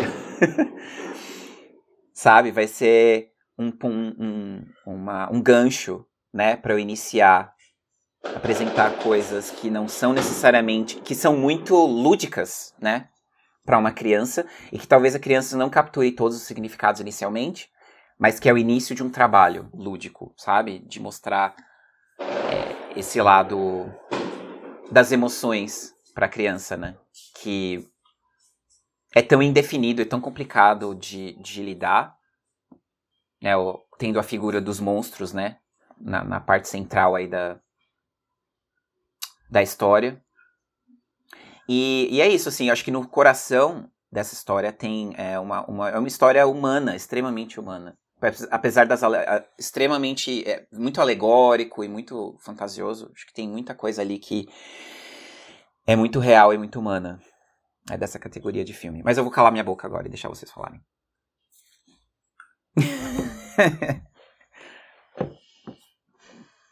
e aí? O que esse filme trouxe para vocês? Ah, eu acho que dificilmente uma pessoa que assiste esse filme não. Ah, não. Esse filme não, não, não se tornar o filme de tipo, meu, é o filme que eu sempre tenho que assistir, porque ele é maravilhoso, maravilhoso. É... Eu fiquei com muita, eu fiquei com muita vontade de assistir ele com meu sobrinho, porque em alguns momentos, né, eu vi muito do meu sobrinho no filme no sentido de que é a criança mais próxima a mim e, e, e obviamente ele quer retratar não só no cenário infantil, né, mas é, é, é, você vê muito, né? Tipo, é, também pela proximidade com a idade, acho que ele tem nove anos, né? E, e aí você, você identifica alguns comportamentos e, e tal. Aí eu até mostrei pro meu sobrinho assim, ele ficou, ele ficou com medo, ele falou que não queria assistir, porque ele, ele fica vendo vários videozinhos na internet e aí ele fica com medo das coisas e ele não quis assistir. Ah. Mas eu, eu gostaria de em algum momento assistir esse filme com ele, porque isso que você estava falando de, de inserir o óleo nesse mundo, né? Porque nós adultos é, é, não, não aprendemos a lidar com as nossas emoções e, e, e os pais que se predispõem a ter esse trabalho de já inserir os seus filhos a, a ter esse contato com as suas emoções através desse filme é uma forma brilhante, né? Então, sei lá, eu acho que é um filme que dá para cavar muita coisa em, em todos os momentos que a gente assistiu. Eu, eu acho que é um filme também que fala muito de comunicação, né? Tanto a comunicação do eu para com o outro e pois do é. eu pro eu mesmo, assim. E eu lembrei muito de um livrinho infantil da Ruth Rocha, é Marcelo, Marmelo, Martelo. Nossa! Que aí basicamente o, Eu lembro. Lembro. o Marcelo, ele, Eu lembro. ele ia lá e, e queria dar, tipo, entender, nossa, por que, que isso se chama isso e não isso? E aí ele muda todas as coisas. E, e aí no final a casa do cachorro pega fogo. E aí ele tá chamando a casa do cachorro de outro nome e aí ninguém entende, assim, sabe? e aí mostra a importância da, da comunicação, né? Dessa questão da, da, da limitação enquanto signo, mas não da limitação enquanto significado.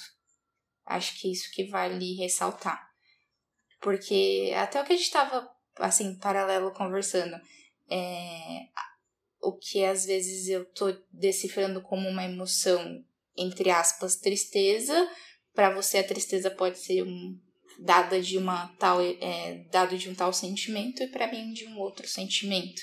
Então, mostra o quanto tem a necessidade de ouvir e ajudar né, nesse processo construtivo de entender Então, às vezes, eu acho que esse filme ele dialoga, acho que com as emoções, mas acho que muito mais com sentimentos. Porque ao não saber lidar com os sentimentos dele perante a todo o contexto familiar que ele, que ele acaba vivendo, que ele acaba criando toda aquela desconstrução de não conseguir se interpretar, sabe? De depois ter que lidar com os monstros dele. Então acho que isso veio muito na minha cabeça. O Marcelo, Marmelo, Martelo. Ai, maravilhoso esse livrinho. Muito bom. E é assim, eu literalmente acabei levando um tanto pro lado da, da psicologia, da psicanálise, assim, na, na interpretação do, do filme. Porque ele é a, ele decifra por completo eu sempre falo da jornada do herói, mas não é a jornada do herói. Ele fala por completo da, da composição da, em busca da autenticidade. Que, é, que na verdade o, o Yang chama de, de individuação, né? Então, peraí, deixa eu lidar com o meu self, deixa eu lidar com o meu ego, deixa eu lidar com a minha sombra. E aí, meio que tudo isso surge por conta de traumas, né? e às vezes traumas que a gente tenta sonegar das crianças, né? Então ele é educativo para os pais, eu acho que muito mais nesse sentido. Porque, peraí, se você não é uma criança, mas é uma criança que é passível de interpretação, é uma criança que, que pensa, é uma criança que reflete. Então, por que, que eu tenho que virar e falar assim: ah, você é criança, você não tem que escutar isso, ou você não tem que opinar, ou você não tem que fazer tal coisa. Então, vamos dizer que talvez depois eu tive acesso ao, ao livro, assim, eu acho que o livro ele se torna muito educativo para as crianças, mas eu acho que se eu pudesse indicar um livro para os pais no mundo, esse filme, assim, eu indicaria, sabe? Nesse sentido. Ó, pais, assistam. Porque a gente percebe que o quê? ah, todos os monstros que ele acaba lidando são os monstros sombras, que dialoga com todos os traumas dele. Então, trauma de ver a mãe se relacionando com outra pessoa, de ver a, a irmã se é, não dando atenção para ele. Então, todos os monstros carregam meio que a revolta sentimental que ele acaba gerando por conta dessas situações. E são situações não conversadas. Isso que é engraçado, assim, de pensar, porque se talvez houvesse um diálogo família barra criança, a coisa poderia ter sido diferente, sabe? E aí os outros monstros também dialogam tanto com a projeção que ele faz, no sentido do que ele espera dessas pessoas também. Então, por exemplo, acho que quando ele faz aquele negocinho como que é? É glue que chama de neve? É, é o iglu. Ah, tá. Que ele faz o iglu. Iglu. O que, que ele quer? Ele projetou, aquele negócio quebrou, né? Quando ele vai lá pra Terra dos Monstros, que ele quer fazer também. Hum. E ele faz, assim, sabe? Então, eu acho que além e pro viés eu, assim, né? Mostra também a necessidade da gente dialogar com as nossas sombras e virar e quando você fala de aceitação, quando vocês falaram de aceitação, eu acho que no, no sentido de virar e falar assim: ó, você é uma sombra que surgiu por conta de algum trauma que me aconteceu. Esse trauma eu não vou conseguir passar a borracha, sabe? Então, eu tô te aceitando, mas, cara, vamos conversando aí, entendeu? Porque às vezes você me breca um pouquinho, entendeu? E eu, eu tenho algumas projeções aí que, de vida que que são minhas, que eu quero tentar, sabe? Então, eu acho que é meio que a linguagenzinha, assim, dele, sabe? É? É. Sim. Ixi, gente, é, eu só consigo sentir com relação a esse filme. É, assim, eu nem, ó, juro, eu nem tive o viés que vocês estão falando de paternidade, eu nem tinha tido. Né, obviamente é um filme que eu mostrei pro Oli, ele assistiu metade, e ele foi me perguntando pra caramba, né? Porque ele tá nessa fase. Mas por que que ele. Ah, por que, que a irmã fez isso com ele? Por que, que ele fez isso? Nossa, ele ficou tão nervoso, mas por que ele ficou nervoso? no começo ali, né? Que ele quebra, que o Max quebra tudo. E o Iglu pegou muito, né? Porque criança é pega sempre pelos elementos mais simples, né? Aí ele, é, o iglu. Ai, por que, que ele comeu o iglu no começo? Que ele tem. O Max experimenta o iglu, né? O gelo, a neve. Ai, por que, que ele fez isso? Então, acho que convida uma série de, de coisas. Bom, o Oli é super novinho. Mas eu gosto, acho que pegando do, do que vocês falarem, falaram, é, eu gosto de expô-lo a coisas. De maneira geral.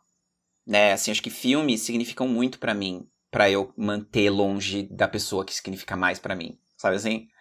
Então, eu já eu tinha mostrado o Shihiro, que eu acho que é uma coisa até meio adulta, sabe? É muito mais adulto do que criança, mas tem vários símbolos ali que ele amou, que ele tava amando o filme, e que eu achei que ele fosse morrer de medo. Né? Tem partes que são fantasmagóricas do Shihiro, né? Você fala, meu Deus, o que que tá acontecendo? Ele, e aí, a única parte que eu achava mais fantasmagórica do filme, ele me procurou ele veio até mim e sentou no meu colo. Ah, eu tô com medo, não sei. Eu falei, não, não tem problema. Por que, que você tá com medo? Sabe assim? Esse convite ao diálogo e convite à, à exposição, à contemplação. Isso é cinema, né? Isso é expressão e isso, e isso é, é parte. Eu quero que seja parte da minha comunicação com ele que ele fale, sabe, no futuro, eu quero assistir esse tipo de filme, eu quero assistir aquele tipo de filme. Eu senti isso com esse filme, eu senti aquilo com aquele filme. Eu quero que isso seja uma constante na, no caráter dele, sabe? Eu me preocupo muito, é uma preocupação realmente formal, é, no sentido de não só dar o que a mente dele quer. Uhum. Né, o que a nossa parte mais preguiçosa, vamos chamar, é um jeito quase que. É não queria usar essa, essa palavra, mas, mas a gente tem essa tendência, né, nos nossos seres, de procurar o que é seguro e ficar Sim. repetindo. Mas eu gosto de convidá-lo à exposição, ao diferente, ao até às vezes estranho e que não é necessariamente o que se faria naquela ocasião e tal. Tipo, mostrar um filme que, ele, que eu acho que ele não deveria necessariamente assistir. Eu só coloco uma regra: não tem violência e não tem sangue. Sim. Eu acho que isso realmente, tipo, colocaria ele num outro patamar que a gente não precisa passar, né? Nesse momento. Mas restante das coisas, via de regra, eu. Né, assim, se tem um elemento infantil, tem uma questão ali sobre, é, sobre emoções, sobre sentimentos, sobre comunicação e tal, e enfim. Eu, eu prefiro mostrar. Eu prefiro expô-lo, prefiro que ele veja, prefiro discutir.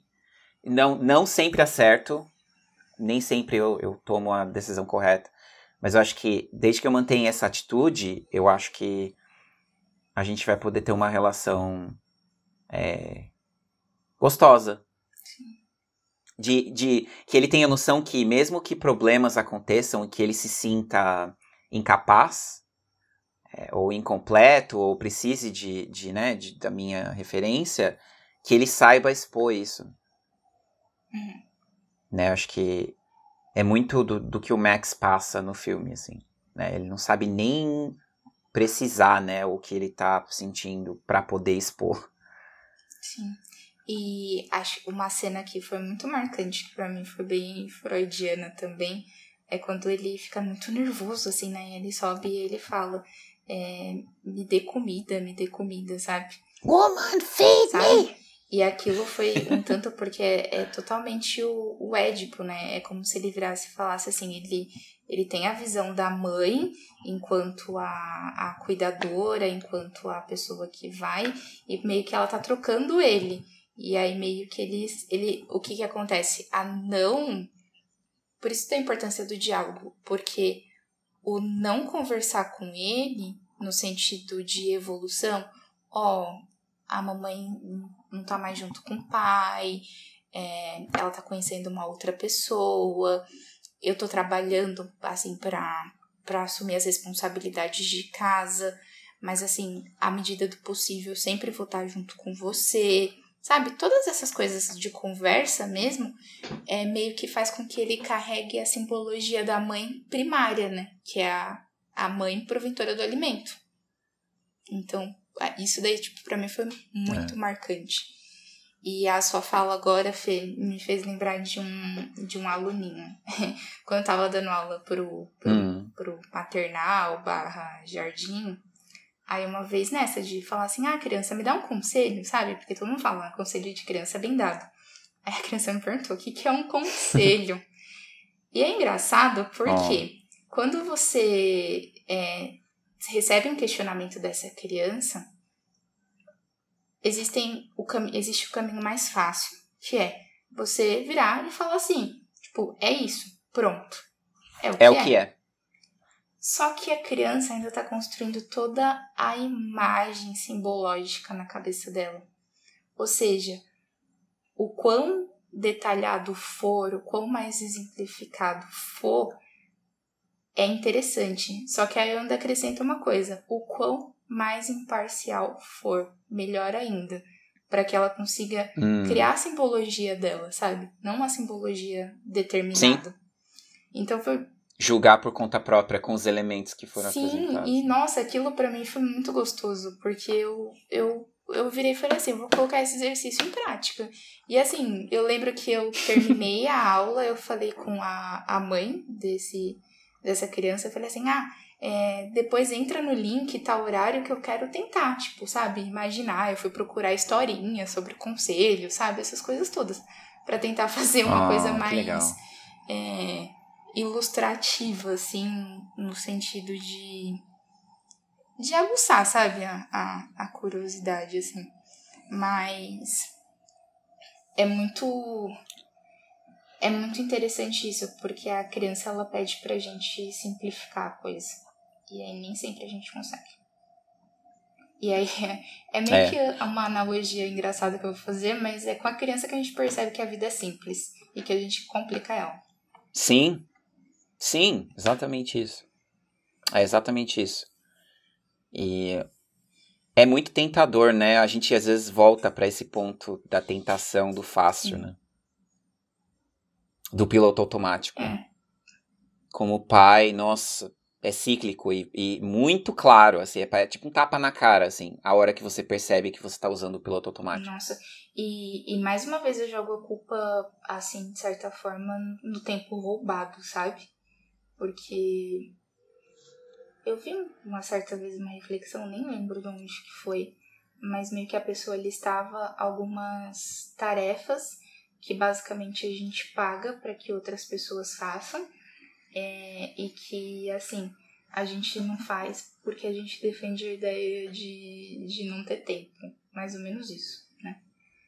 E aí, hum. A pessoa, ela deixou bem claro, tipo, não tô indo pelo viés econômico, porque a gente sabe que isso gera economia, gera emprego para outras pessoas que, e tudo. Então, ela deixou isso claro. bem claro.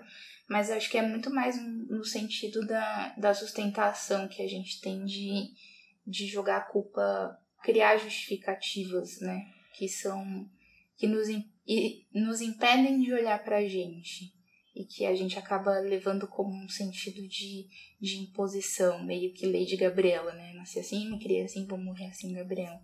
Então é muito fácil a gente jogar a culpa na sociedade, a culpa no outro, a culpa no tempo, a culpa em tudo, assim, sendo que é um acoplado de coisa, né? E e meio que essa reflexão é muito disso, porque às vezes a gente coloca, né, o, os nossos filhos para serem criados por outras pessoas. E aí às vezes a gente pensa assim, tá, existe uma necessidade daquela pessoa, por exemplo, uma necessidade de trabalho, mas é aquela coisa do tiro ao alvo, sabe, que eu, que eu tinha comentado. Qual que é a, entender qual que é a tua necessidade energética do momento, para onde que eu tenho que canalizar a minha energia, sabe? Para não ficar desgastado. Então, é, agora eu vou fazer uma analogia a Elis Regina, né? Tipo, o bêbado e o equilibrista. Tipo, a gente gosta de, de meio que afundar nos vícios, né? Essas coisas. E aí, meio que a gente depois quer tentar equilibrar todos os pratos, né? Só que cara, às vezes, se a gente parar pra pensar e refletir um pouco sobre a nossa vida, basta a gente equilibrar, tipo, um, dois, três pratos no máximo. Não dez, doze, quinze. Verdade. Por aí vai, sabe? Só vejo verdades. Fato. Quem a gente tá querendo impressionar, né? Sim, é muito. hum. E talvez esse, esse lado de, de impressionar tá, tá muito ligado aos monstros, né? Que a gente sustenta por conta dos nossos traumas. É. Mas aí que não há diálogo, então, tipo, deixa eu ir saciando a fome dele, então, dando o que ele quer.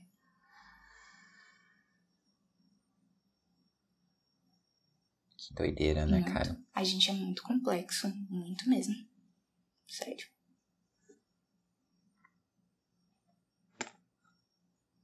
Muito doido. Muito doido tudo isso. Sim, sim, sim. É. Eu tô feliz com a discussão sobre o filme. E queria dizer que a nossa composição de, de filmes e séries dessa semana foi, tipo, especial também, devo dizer, viu? Sim, sim. né? Três camadas muito legais aí de coisas.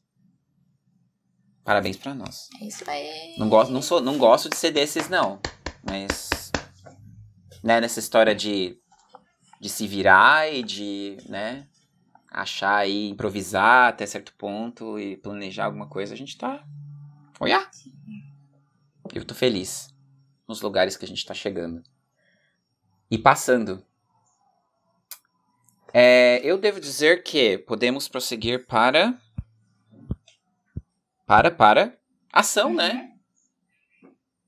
Sim. Eu tenho uma sugestão, de novo, assim, de, Boa. mas que pode, não sei se vocês têm uma na, sua- na cabeça de vocês também. Mas eu acho que pode ser muito divertida. Manda. Pedir pra uma criança contar uma história. Ah, adorei. Porque, cê- bom, vocês lembram a cena do filme, né?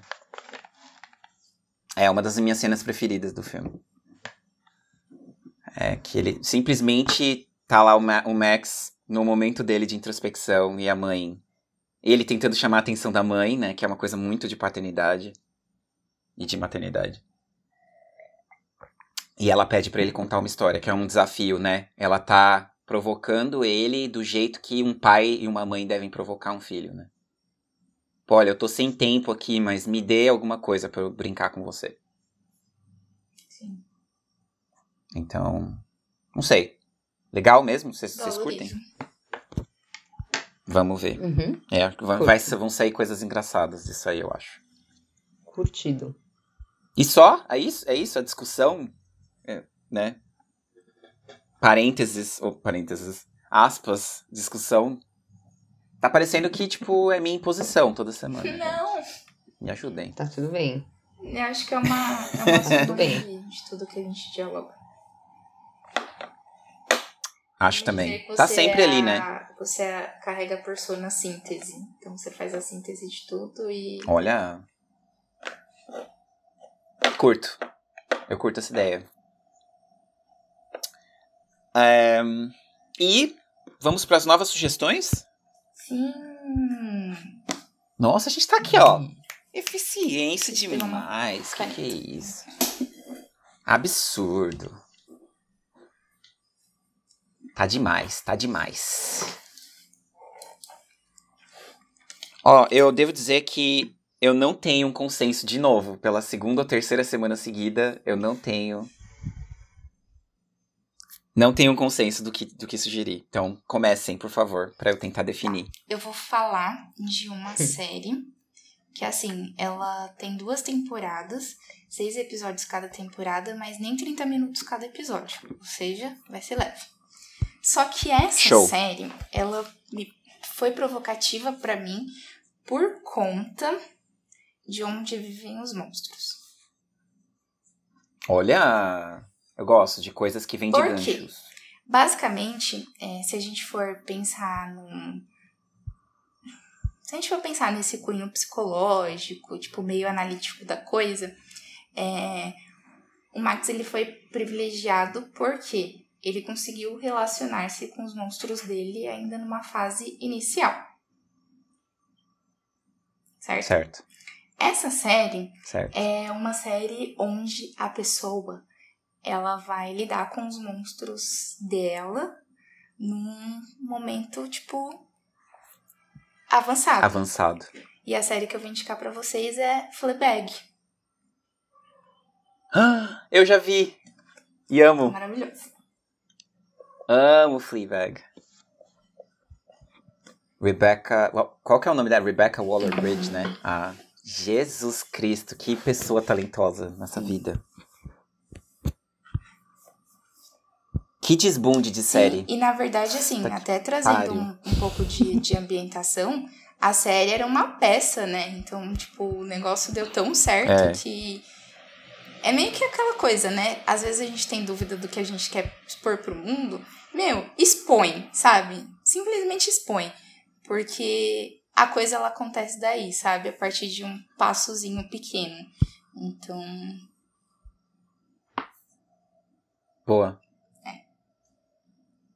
Fleabag. É engraçado porque a Fleabag, ela deu uma passeada no meu cérebro como indicação.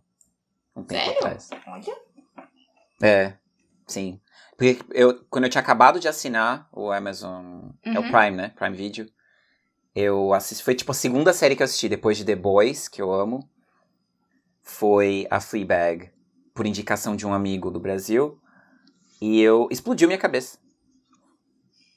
Enfim, não, não nos antecipemos.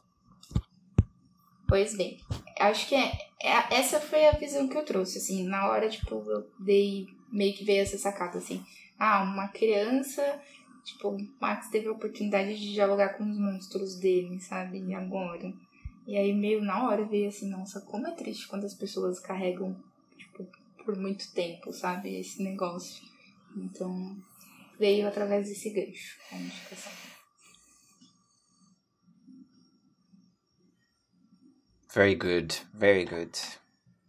Aninha, quer fazer a sua? Bom, quero, quero fazer a minha. Eu também tô bastante Eu ainda tô em dúvida. Mas é, é um filme que eu tô, tá, tipo, meio que na minha lista há algum tempo. É, se chama Diário de Motocicleta. Olha, eu nunca vi. Eu Mais um do, você- da série Motivos pra, pra ver. Porque eu, eu tinha. Eu quase vi várias vezes. faltou esse. Faltou o gatilho ali. Diários de Motocicleta. Fleabag, Diários de Motocicleta.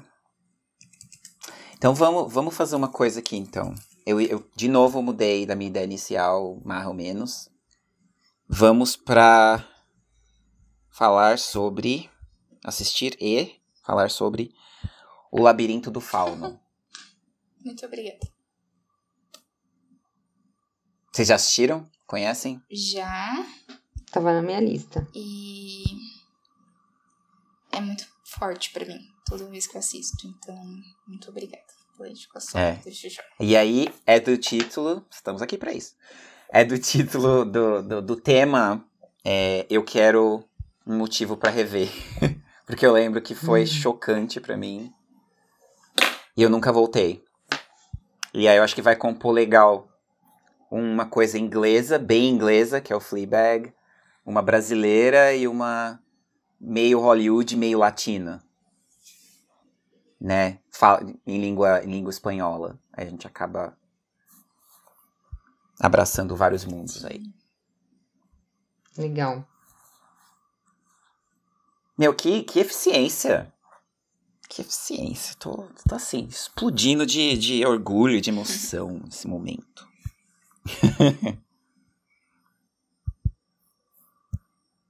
é, eu queria que a gente pudesse indicar três filmes. Tivesse tempo necess, é, suficiente pra três. Que eu teria indicado outros Nossa. dois. É só a gente dar um, É. um jeito de monetizar o podcast que dá certo. Aí ele vira nosso trabalho. Pois é. Perfeito. Se isso virar nosso trabalho, é verdade. Tá, tava, tava fantástico. Né? E. Poxa, fizemos tudo. Tô aqui, tipo, beleza. Cumprimos. Fizemos. Nossa. Com exceção do meu Super. filho, que vai te dar um certo trabalho. Ah, não, tamo aí. Vai tá fácil, vai tá não, fácil. qual é o nome? Qual é o nome desse podcast? Se vira aqui. Se vira. se vira, a gente se vira. Se vira, Fê. Se vira com o que eu vou te entregar. A gente se vira. Que a gente se vira com o que a vida nos entrega. Sim, sim. A gente se vira com o que dá pra fazer.